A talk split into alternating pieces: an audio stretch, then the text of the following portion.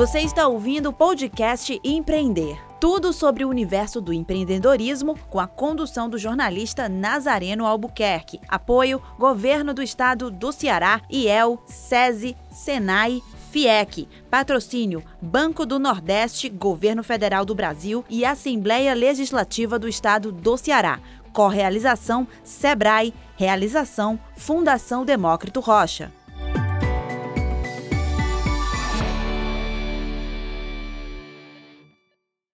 Olá, está começando mais um podcast Empreender. Seguimos em 2021 trazendo muita informação de qualidade para ajudar você, micro e pequeno empreendedor, a alavancar seu negócio. E ainda dar aquela força para quem pretende tirar sua ideia de negócio do papel.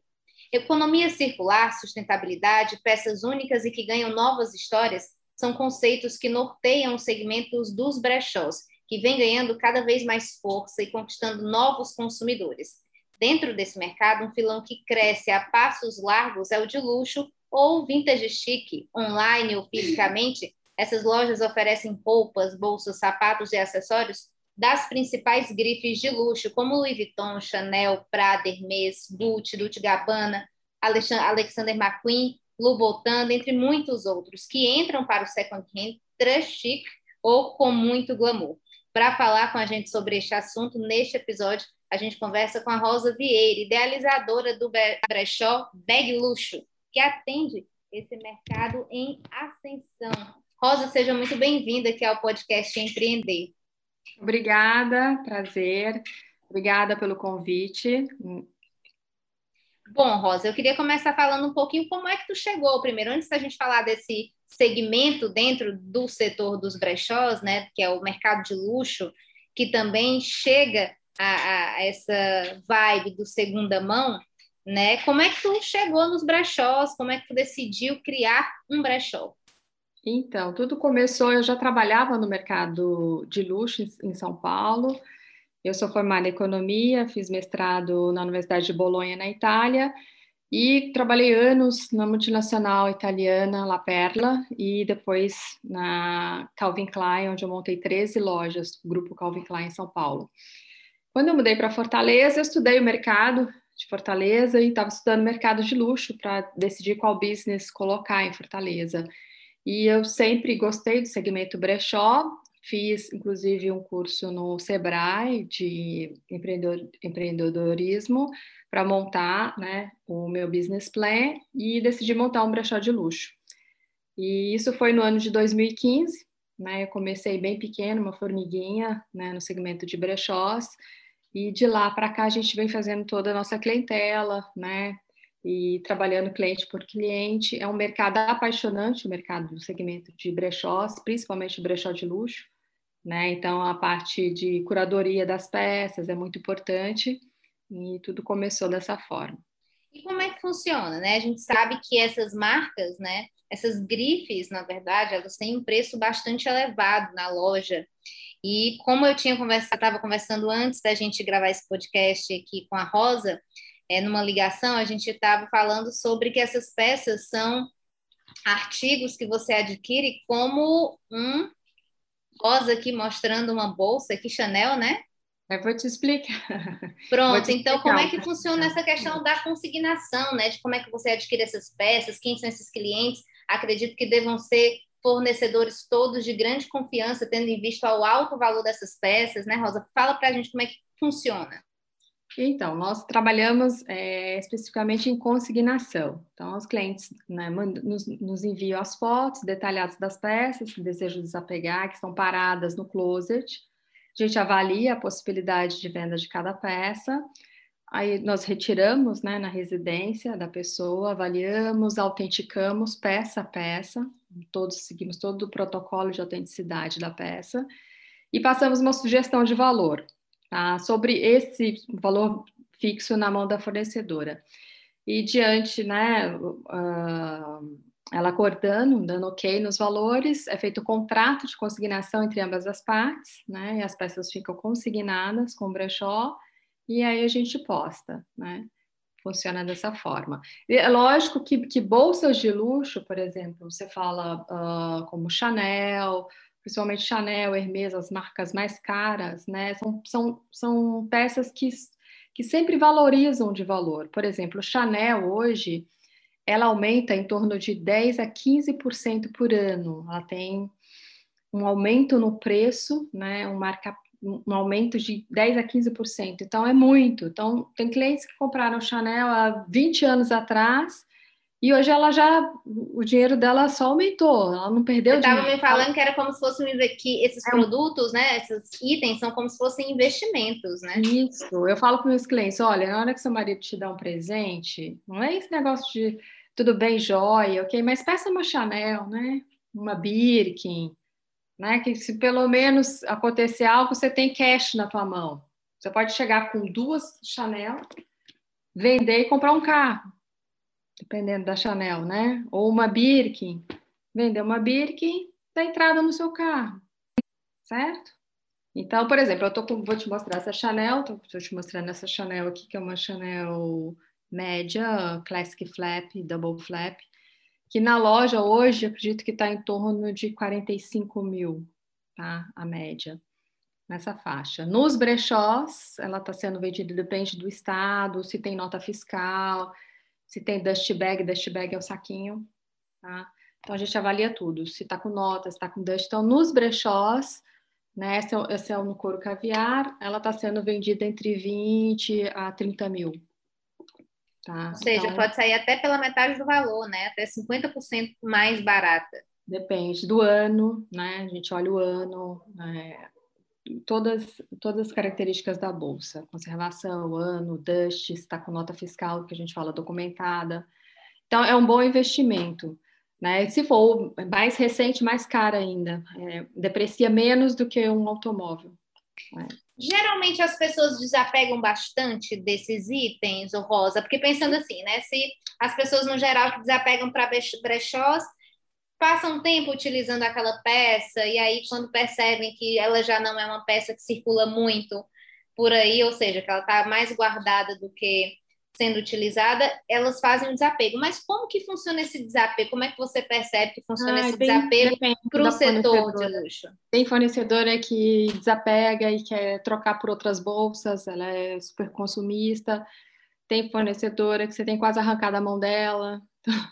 Depende muito da fornecedora. Eu acho que a, a, a cearense ela está aprendendo a desapegar, né? Ela no, ela ela está entrando no mundo no segmento dos brechós, como a paulista ou é, a carioca que desapegam muito, né? Porque já é o brechó já é uma coisa uh, bem corriqueira lá, já é uma coisa bem aceita. Né? Tem tem pessoas ainda no Ceará que ainda tem preconceito com relação ao brechó. Então, eles estão, acho que é uma novidade que vem crescendo, né? Me fala um pouco sobre o consumo, né? A ideia do, do, dos brechós é justamente isso, né? De você é, é, fazer a economia circular, além de você dar sustentabilidade, digamos assim, ao sistema do consumo, né? Ao modo que a indústria têxtil trabalha, por exemplo, que, que é, cria, cria, cria, cria para incentivar um consumo ainda maior. Como é que você percebe é, é, as consumidoras desse mercado de luxo, né? Elas consomem porque tem esse sonho de ter marcas, de ter grifes na, no seu closet, elas consomem porque elas querem um produto de qualidade que tenha uma maior durabilidade, ou tem os dois nichos de mercado? Como é que você enxerga esses consumidores do mercado de brechós de luxo?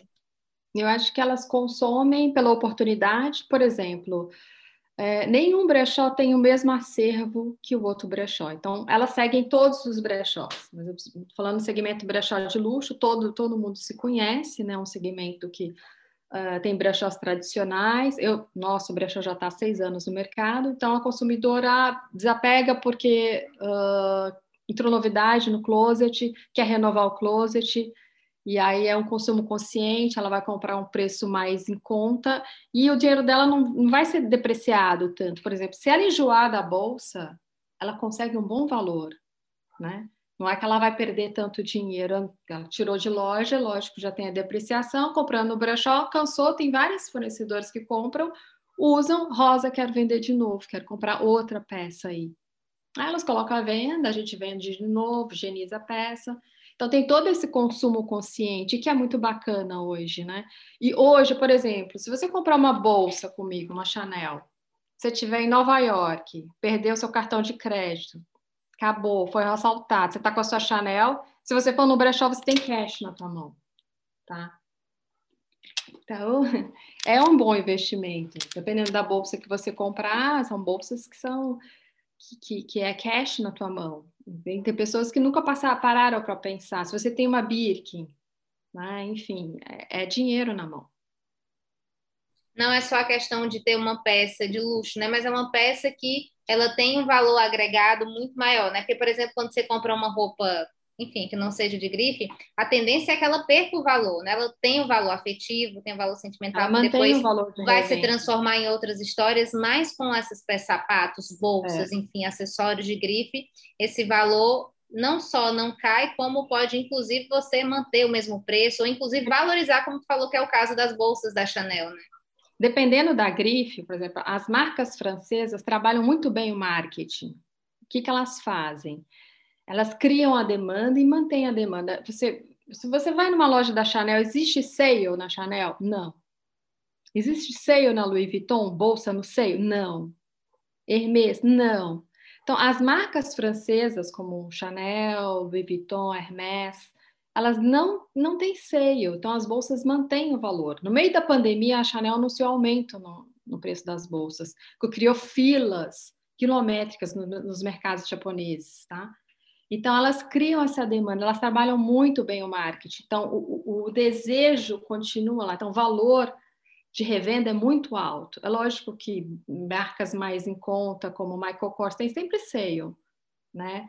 Uh, são, são marcas né, ok, mas não são marcas tão caras. Então, dependendo da marca, por exemplo, a Prada tem sempre sale, tem outlet. Então, são bolsas que caem mais o valor de venda na revenda, agora como outras marcas. Então depende, é marca a marca, enfim. Mas é bem interessante, presta atenção no marketing da Chanel, no marketing da Louis Vuitton. É, são, são markets, marketing diferenciado, inclusive as propagandas, né? É todo um conceito por trás da marca. Ninguém, a propaganda não. A, un, a última coisa que aparece nesse tipo de, de propaganda, por exemplo, é, é o produto em si, né? Todo um conceito por trás, são os atores correndo numa coisa, num cenário sempre muito de filme, né? A última coisa que se mostra nesses comerciais é o produto. Às vezes acaba a propaganda, você fica pensando assim, meu Deus, de que, que era mesmo essa propaganda? Né? De tão conceitual que são essas marcas. É, quais os tipos de produto que tu mais vende no teu brechó, Rosa? Bolsa. Bolsa, e... porque bolsa serve para qualquer um, né? Não tem tamanho, é mais fácil a revenda, mas eu vendo bolsa, óculos, acessórios, né? Vendo pouco de roupa, só um pouco ri, mas é, eu vendo mais bolsas, bolsas de luxo, realmente. Quais as marcas que tu mais vende? Aí eu vendo, eu pago desde a marca mais barata, né, como mais em conta, mais barata, mais em conta, Michael Kors, Coach, que a gente fala que é o feijão com arroz, são marcas mais em conta, até Louis Vuitton, Chanel, marcas mais caras. Hermès eu pego muito pouco, porque ah, são, são peças mais caras, entram muito pouco, e são peças que eu só pego com nota fiscal, né? Uma Birkin, Kelly, a gente só pega documentada, porque o risco é muito alto. São, são peças, são peças que uh, existem réplicas de altíssimo nível, por exemplo, eu já fiquei sabendo de casos, de casos de Birkin que somente na loja da Hermès que foi descoberta a réplica. Por exemplo, o artesão que faz uma Birkin, ele coloca um código, né, uma assinatura, dentro de uma costura que ninguém vê, não sei que você desmanche a bolsa, que aí você sabe quem foi o artesão que fez. Então, tem, são feitas à mão, então você vê que as costuras não são todas né, simétricas, porque são peças feitas à mão, né, que demoram, enfim, 24 horas para ser feita uma peça por um único artesão, e tem essa assinatura dele. Então, quando você desmonta a bolsa, a Hermes vai descobrir que essa peça é verdadeira ou não. Então, você imagina, tem, existem réplicas de altíssimo nível, são peças com valor agregado muito, muito alto, né? 20 mil dólares, no Brasil, 70 mil reais, entendeu? 80 mil reais, uma, uma, Hermê, uma, uma Birkin. Então, o risco é muito alto. Eu, Rosa, prefiro vender sempre documentada com nota fiscal. Então, né? Me fala um pouco sobre todo esse trabalho, né? As meninas, a gente, a gente fez outras matérias sobre sobre brechós e enquanto eu conversava, eu pensei, nossa, eu cansei só de pensar nessa dinâmica inteira, né? Que recebe a peça, faz essa curadoria, é, é, no caso dos brechós convencionais, fazem esse reparo da peça. A gente tem que avaliar o valor dela no mercado nacional, no valor internacional. Geralmente eu olho também qual é a cotação da peça em dólar, quanto está sendo vendida fora do país. Eu olho qual a cotação, como que está o giro dela nos brechós, qual a média de valor dela nos brechós. A gente olha os, os pontos-chave de autenticidade da peça, tem uma equipe em Fortaleza. Algumas peças mais caras, a gente faz a autenticidade, uma double authenticity, em sites de, em sites de luxo que autenticam também por foto, né? Em caso de Chanel, é legal você fazer um double e porque você tem dá garantia da autenticidade da peça, né? No CNPJ, a gente dá garantia que a peça é 100% autêntica. Então tem todo, todo esse trabalho de checagem, limpa, higieniza a peça, olha o valor, passa o valor para a fornecedora, uma sugestão de valores e depois que ela autorizar, né, assinado o contrato, é postado. Qual a média de preços, né? O, a, a, o preço dos, do, da, dos produtos vai de quanto a quanto do teu brechó? Ai, depende da bolsa. É melhor você perguntar de, de barca, né? Depende, desde 400, 300 a 20 mil, 30 mil, é, Kelly 50 mil, Depende da bolsa mesmo. Né? Você diria para as pessoas que gostariam de investir nesse segmento, né, dos brechós de luxo, você já veio desse, desse mercado, né? Você disse que já trabalhava com isso, tem uma formação nessa área. É, é difícil entrar nesse mercado, porque principalmente como, como, é que a pessoa consegue os fornecedores, né? Como é que você entra em contato então, com essas pessoas? Qual seria meio assim o caminho das pedras? Primeiro tem que gostar de moda, né? Tem que gostar de estudar, eu, quando eu comecei, eu, eu não, não trabalhava, lógico, com bolsa, trabalhava com lingerie, lingerie de luxo, La Perla, mas eu não trabalhava exatamente, exclusivamente no mercado de bolsa. Eu tinha vários clientes, amigas em São Paulo que tinham brechós de luxo, comecei também uh, por amizades, mas é um segmento apaixonante. Eu acho que a pessoa tem que estudar muito. Eu, estu, eu estudo hoje, todo dia, eu estudo é, os modelos, dicas de autenticidade. Eu falo cinco idiomas, eu, eu olho os vídeos em várias línguas, gosto do que eu faço, para mim não é um trabalho, né? Então, você tem que gostar do que você faz, para qualquer trabalho que você faça, né? A dica hoje é: quer seguir o segmento de luxo? Então, estude as peças, procure. Eu já vi vários brechós postando coisas é, réplicas, né? E é complicado, né? Porque lá na frente vai ser descoberto, né, que a réplica é lógico que todo mundo é sujeito a erros, né? Mas é legal uh, ter, ter os protocolos de autenticidade, porque é tem muita réplica no mercado, muita. Todo mundo pode ser enganado, eu posso ser enganada, mas mas ter o pé atrás. Né? Quando eu tenho dúvidas sobre a autenticidade, a peça pode até ser verdadeira, eu prefiro não pegar, eu não pego. Ah, mas por que, Rosa? Ah, porque eu não consegui autenticar. Tem algumas peças, algumas gera, gerou dúvidas. É difícil, não é 100%, né? Entendeu? Então, eu prefiro não pegar. Mas para finalizar, que a gente está estourando o nosso tempo aqui, para finalizar, quais são os desafios de empreender no setor de luxo dos brechós, Rosa? Eu acho que uh, a questão fiscal é um desafio. Por exemplo, você vende peças usadas que já foram taxadas, né? Então, eu acho que deveria ter uma tributação específica para os brechós que vendem produto. Por exemplo, você compra uma peça que já foi taxada, certo? Qualquer segmento de roupa. Então, então deveria ter uma tributação específica para os brechós que revendem produtos já taxados, vai ser taxado de novo. Você entendeu? Esse acho que seria um desafio. Acho que a tributação do Brasil, o incentivo né, às pequenas empresas deveria, é, deveria ser de outra forma. Eu sou economista, falando como economista. Então, basicamente isso. E coragem, né, para empreender. E, e, e querer crescer, né? Querer querer desenvolver algo que você goste, que você tenha paixão. Acho que tudo na vida é uma paixão. Muito bacana. Eu queria agradecer aqui a presença da Rosa, da Be, do Brechó Bag. Bag Luxo. Bag Luxo. Instagram Bag, Bag Luxo Oficial. Isso, nosso. Instagram Bag Luxo Oficial, site www.bagluxo.com.br. Muito bacana. Rosa, muitíssimo obrigada pela contribuição. Sim. Adorei conhecer mais sobre o segmento dos brechós de luxo. Então acompanhe aí as, a Rosa, né, o brechó Bag Luxo oficial nas redes sociais, no Instagram, tem site, tem tudo. Rosa, muitíssimo obrigada. Obrigada a você pela oportunidade. Eu agradeço aqui a sua audiência, lembrando que o Empreender tem muito mais é, conteúdo. São lives, podcasts como esse, tem programas de rádio, tem matérias, web contents, lives, enfim, tudo com o intuito de ajudar você, micro e pequeno empreendedor, na arte de empreender. A gente fica por aqui, mas logo logo a gente volta com mais episódios do podcast Empreender. Tchau!